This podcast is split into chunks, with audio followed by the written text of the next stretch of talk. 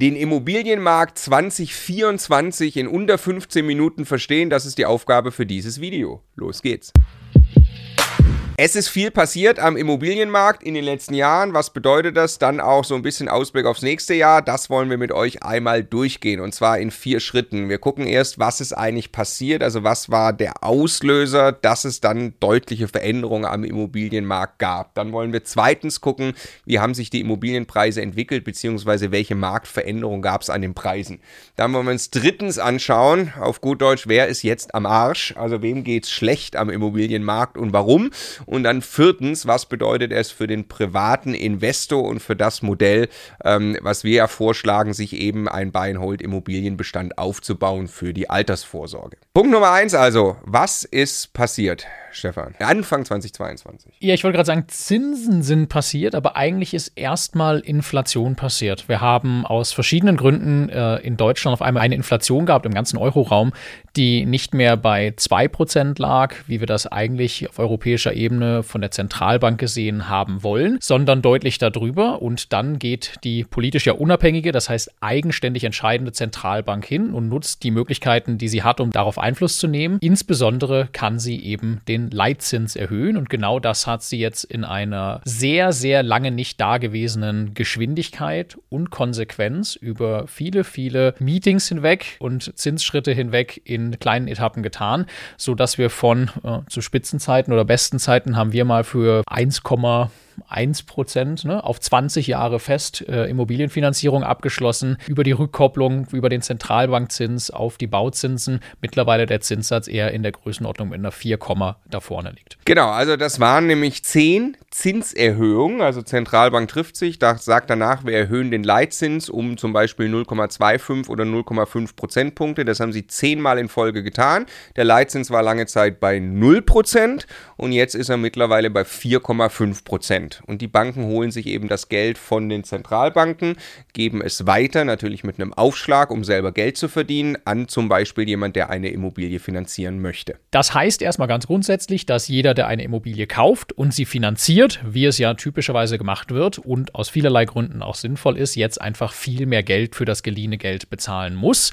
Hinzu kommt, äh, dass es ein regulatives Umfeld gibt und auch jetzt, wir reden gleich über die Preisentwicklung und so weiter, andere Gründe, warum Banken ein Stück weit vorsichtig vorsichtiger sind. Ich könnte sagen, die Risikovorstände sind jetzt mehr am Ruder als die Vertriebsvorstände das vorher jahrelang waren, sodass teilweise auch etwas mehr Eigenkapital ähm, bei der Finanzierung nötig ist. Dann Punkt Nummer zwei. Was ist jetzt mit den Immobilienpreisen passiert? Welche Auswirkungen hat das eben auf die Immobilienpreise, dass die Banken jetzt A, vielleicht ein bisschen strenger geworden sind, aber allen voran natürlich mehr Zinsen haben wollen? Du hast gerade schon gesagt, die Zinsen sind gestiegen. Man hat vielleicht vorher, da waren wir dran gewöhnt, äh, sowas abgeschlossen wie ein bis zwei Prozent Zinsen und zwei Prozent Tilgung. Das heißt, ich habe eine Bankrate gehabt von drei bis vier Prozent auf das Geld, das ich mir geliehen habe. Ja, da bin ich jetzt aktuell wahrscheinlich bei dreieinhalb, vier, teilweise über vier Prozent Zinsen. Vielleicht kriege ich jetzt auch mal ein Prozent Tilgung hin, aber wenn wir von zwei ausgehen, dann sind wir jetzt eher bei einer Bankrate von sechs Prozent. Also man kann auf jeden Fall sagen, die Bankrate hat sich jetzt deutlich erhöht. Ja, eben drei bis vier Prozent vielleicht vorher habe ich dann jetzt locker fünf bis sechs Prozent Bankrate auf die geliehene Summe. Was bedeutet das? Das bedeutet für jeden, der eine Immobilie kauft und sie finanzieren möchte, dass er deutlich höhere Kosten hat. Und das, wenn man das Ganze mal im Immobilienmarkt, was ja sehr häufig passiert, dass eben eine Immobilie verkauft wird an einen Eigennutzer. Ganz typischer Fall. Jemand möchte sich sein Eigenheim gerne leisten und kaufen und der rechnet eigentlich typischerweise in Leistbarkeit. Das heißt, äh, der sagt dann, okay, wie viel kann ich denn im Monat an Bankrate bezahlen, damit ich welchen Preis bezahlen kann. Und wenn der jetzt plötzlich feststellt, meine Bankrate ist deutlich höher, dann kann er, wenn er vorher sagt, ich habe eine Wohnung vielleicht äh, kaufen wollen für 500.000 Euro, kann er sie sich schlicht und ergreifend nicht mehr leisten, ist also nicht mehr bereit, diesen Preis zu bezahlen. Das gilt auch nicht nur logischerweise für den Eigennutzer, sondern das gilt auch für den Kapitalanleger für jeden Investor, der in irgendeiner Form rechnet und sagt, ja, wenn ich mir jetzt eine solche Wohnung kaufe, dann habe ich meine Mieteinnahmen. Gegen die Mieteinnahmen läuft ja die Bankrate. Wenn jetzt plötzlich die Bankrate deutlich höher ist, dann geht die Rechnung für mich nicht mehr auf. Deshalb muss die Bankrate wieder runter. Ich habe aber jetzt die höheren Zinsen. Das heißt, die einzige Möglichkeit ist eigentlich, ich bezahle einen niedrigeren Preis.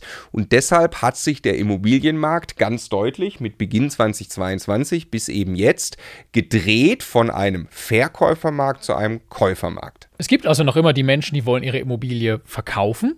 Die haben eine Erwartungshaltung gehabt, äh, die kam aus einer Zeit, in der diese Preise bezahlt wurden. Und jeder Käufer, wie Marco gerade erklärt hat, macht dieselbe Rechnung und kommt zu dem Ergebnis, diesen Preis kann und will ich nicht mehr bezahlen. Das Ergebnis war, dass als allererstes die Portale vollgelaufen sind. Ja? Also es haben immer mehr Leute Immobilien angeboten zum Kaufen. Es wurden aber keine Immobilien gekauft, also keine stimmt nicht, aber sehr wenige. Und dadurch standen die Immobilien einfach immer mehr und immer länger auf den Portalen. Das war der erste Effekt, den man sehen konnte. Unter der Haube wurden natürlich Immobilien verkauft, aber eben in aller Regel nicht zu diesen Angebotspreisen, sondern es war auf einmal möglich, Immobilien zu verhandeln. Oft war der Käufer der einzige Interessent und statt sich in die Schlange zu stellen, in einem Bieterverfahren zu landen, konnte er, wenn der Verkäufer wirklich einen Grund hatte zu verkaufen, weil er das Geld brauchte, weil er sich nicht mehr um die Immobilien kümmern konnte oder wollte, deutliche Rabatte raushandeln und nicht 10 oder 15 Prozent, sondern teilweise eben auch 30 oder 40 oder 50 Prozent.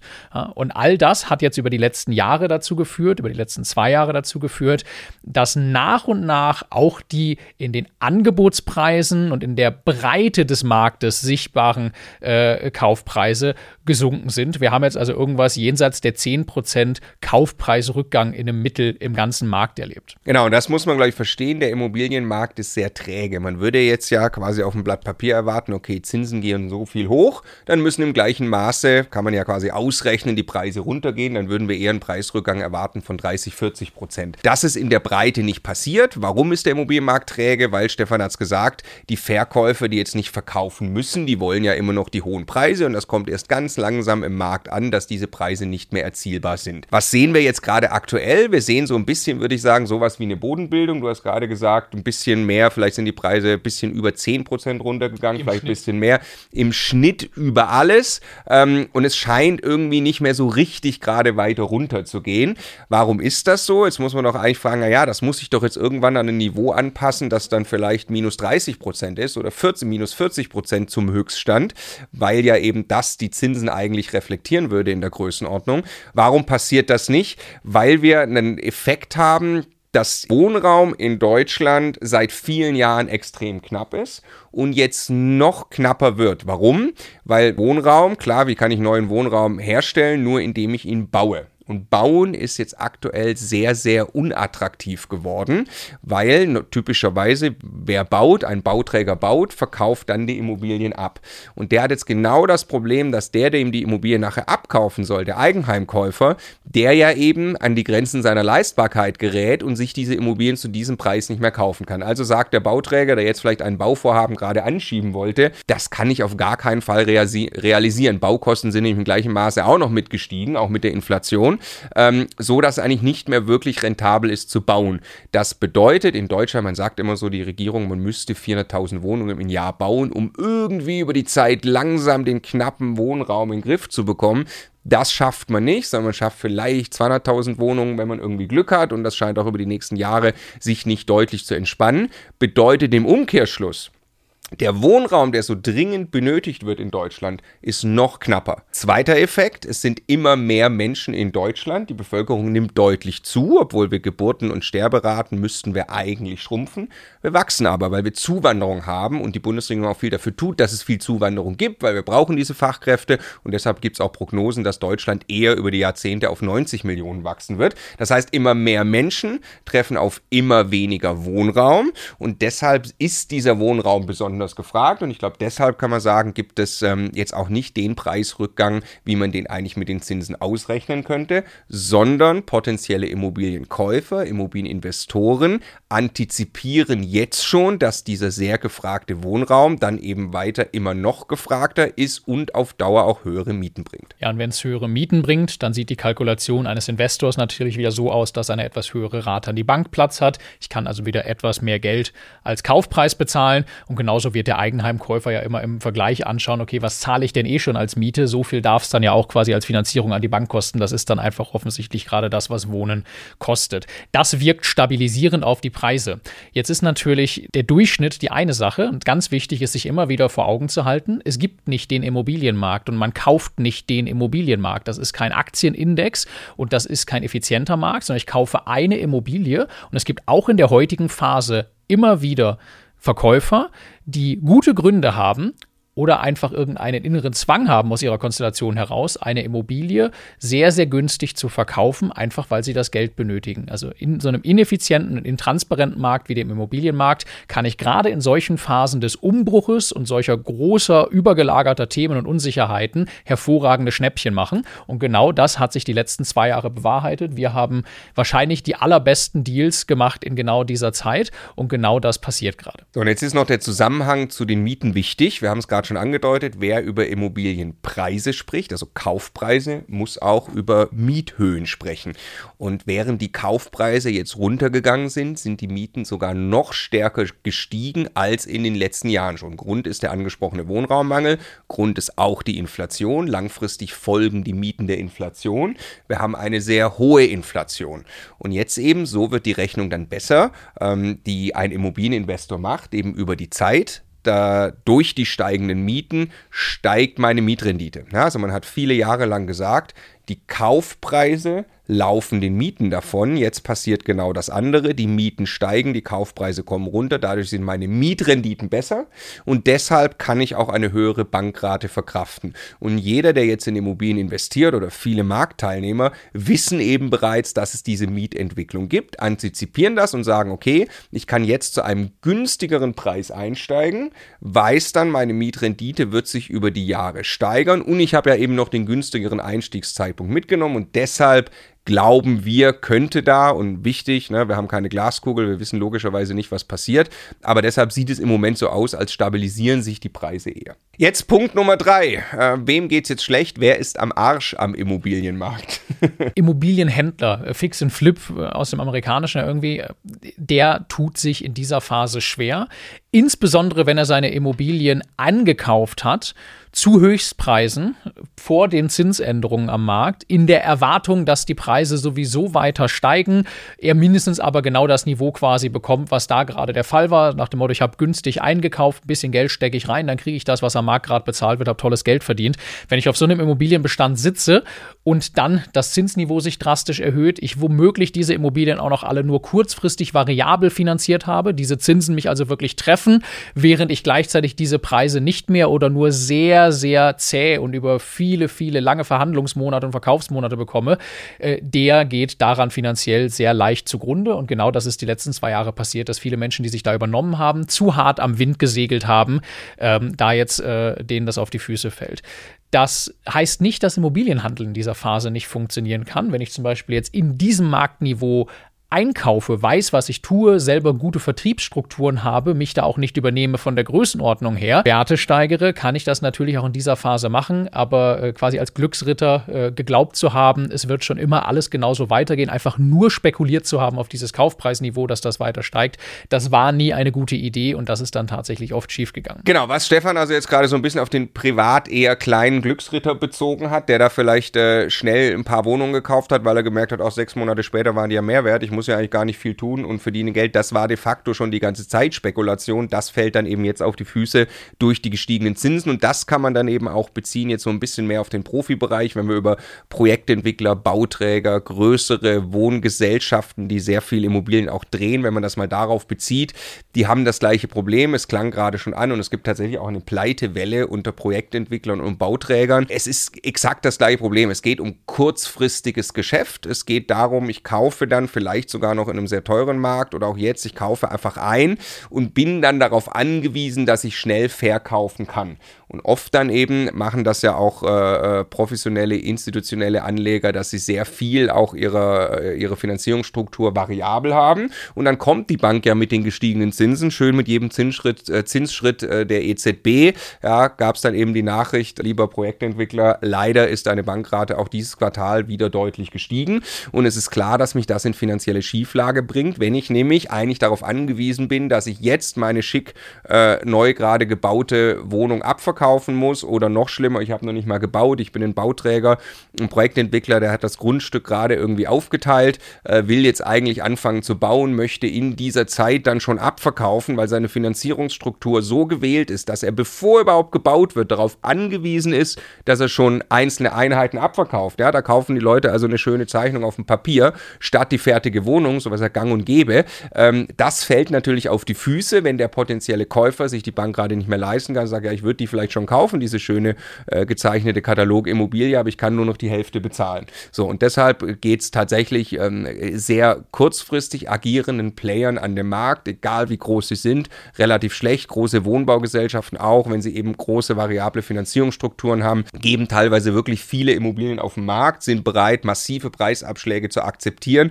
damit sie überhaupt noch um die Runden kommen. Ja, man kann also wirklich sagen, Liquidität teilweise vor Rentabilität. Wer sich daran nicht gehalten hat und äh, sehr hart am Wind gesegelt ist, der ist eben jetzt pleite gegangen oder wird das noch tun. Punkt Nummer vier. Was bedeutet es für den privaten Immobilieninvestor, der mittelfristig, langfristig denkt, für Altersvorsorge denkt, wie wir das tun und es die Immocation Community tut? Also erstmal ist er nicht am Arsch. Dieser langfristig orientierte Investor befindet sich natürlich in genau dieser Marktphase. Also er kann daran oder sie kann daran nichts ändern, dass die Zinsen jetzt gerade hoch sind und dass tatsächlich für einen gleichen Kaufpreis wie früher die Rate an die Bank höher ist. Aber er kann sich zum Vorteil nutzen, dass die Kaufpreise sich verhandeln lassen. Ich habe das vorhin einmal erwähnt. Wir haben in den letzten zwei Jahren Immobilien zu Kaufpreisen gekauft, wie das vorher schlichtweg unmöglich gewesen wäre. Teilweise eben mit 30, 40 Prozent Nachlass auf den Angebotspreis, wie sie online standen. Der Markt ist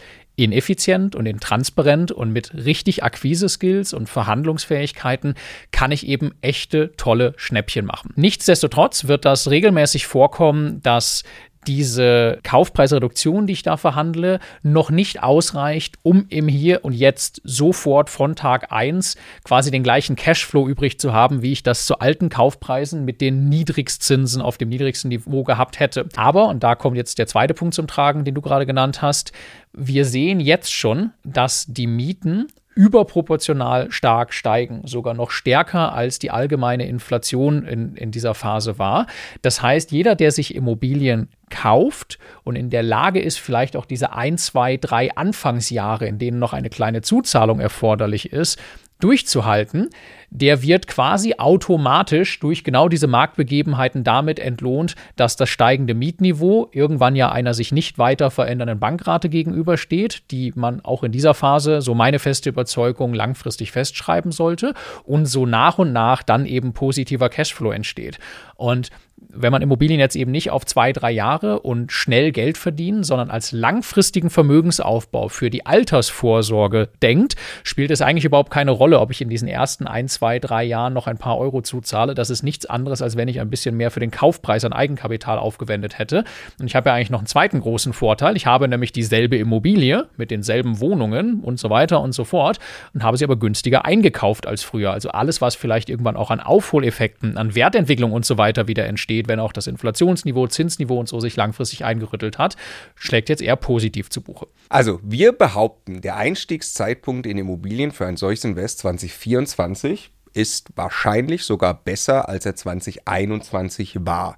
Warum? Nochmal hergeleitet. Ist ja schon lustig. Ne? Man hat gesehen in den Jahren bis 2021 hin, der Herdentrieb, ja, Immobilien waren, waren hochgeschrieben, auch in der Presse. Warum? Weil die Zinsen so niedrig waren. Und deshalb es sehr leicht war, irgendwie Immobilien zu kaufen oder die Finanzierungskosten sehr niedrig waren. Jetzt ist der gegenteilige Effekt aufgrund dieser ganzen Pleiten, Preisrückgänge, ne? dem Immobilienmarkt geht's schlecht. So, jetzt gucken wir uns aber das Investment eben an. Was kann denn passieren, wenn ich genau das mache, was Stefan gerade gesagt hat? Ich kaufe also jetzt eine Immobilie, achte drauf, drauf, dass die sich vielleicht in absehbarer Zeit bald von selbst abzahlt, also Mieteinnahmen gegenüber Bankrate. Und das ist natürlich ganz wichtig, ich schreibe mir die Zinsen langfristig fest, sonst habe ich ja wieder ein Risiko, sollten die weiter steigen. Da glauben wir jetzt zwar nicht dran, aber wissen kann man es nicht, deshalb besser lange festschreiben. Ja, dann locke ich mir diese Kalkulation ja jetzt ein und meine Mieteinnahmen laufen meiner Bankrate davon. Und jetzt schauen wir mal, was für zwei Dinge eigentlich passieren können. Ja, wir können ja von einem Szenario ausgehen. Die Inflation würde jetzt wieder zunehmen. Es passiert wieder irgendwas in der Welt. Wir kriegen die Inflation doch nicht so in den Griff. Was würde passieren? Die EZB würde weiter ihre Zinsschritte erhöhen. Ja, äh, würde weitere Zinsschritte machen, die Zinsen würden weiter erhöht werden, die Immobilienfinanzierung wird noch teuer. Was passiert dann in meinem Investment? Ich habe dann wahrscheinlich sogar eine noch stärkere Mietentwicklung, weil Mieten langfristig der Inflation folgen. Wäre die Inflation höher, kann ich erwarten, dass in den nächsten Jahren die Miete sogar noch schneller meiner Bankrate davonläuft, als sie das ohnehin tun würde. Oder Szenario Nummer zwei, wir haben die Inflation jetzt im Griff, wir kriegen die weiter runter und die Zinsen bleiben da, wo sie sind oder gehen vielleicht sogar eher jetzt ein bisschen runter. Das ist was, was ich für wahrscheinlicher halte. Wissen können wir es nicht, aber es würde ich für wahrscheinlicher halten. Ähm, Szenario zwei was passiert dann mit meinem Invest? Ich kann auch dann davon ausgehen, dass die Miete weiter meiner Bankrate davonläuft, weil wir ja diesen unglaublich knappen Wohnraum in Deutschland haben und eine Mietentwicklung quasi schon absehbar ist, dass das passieren muss.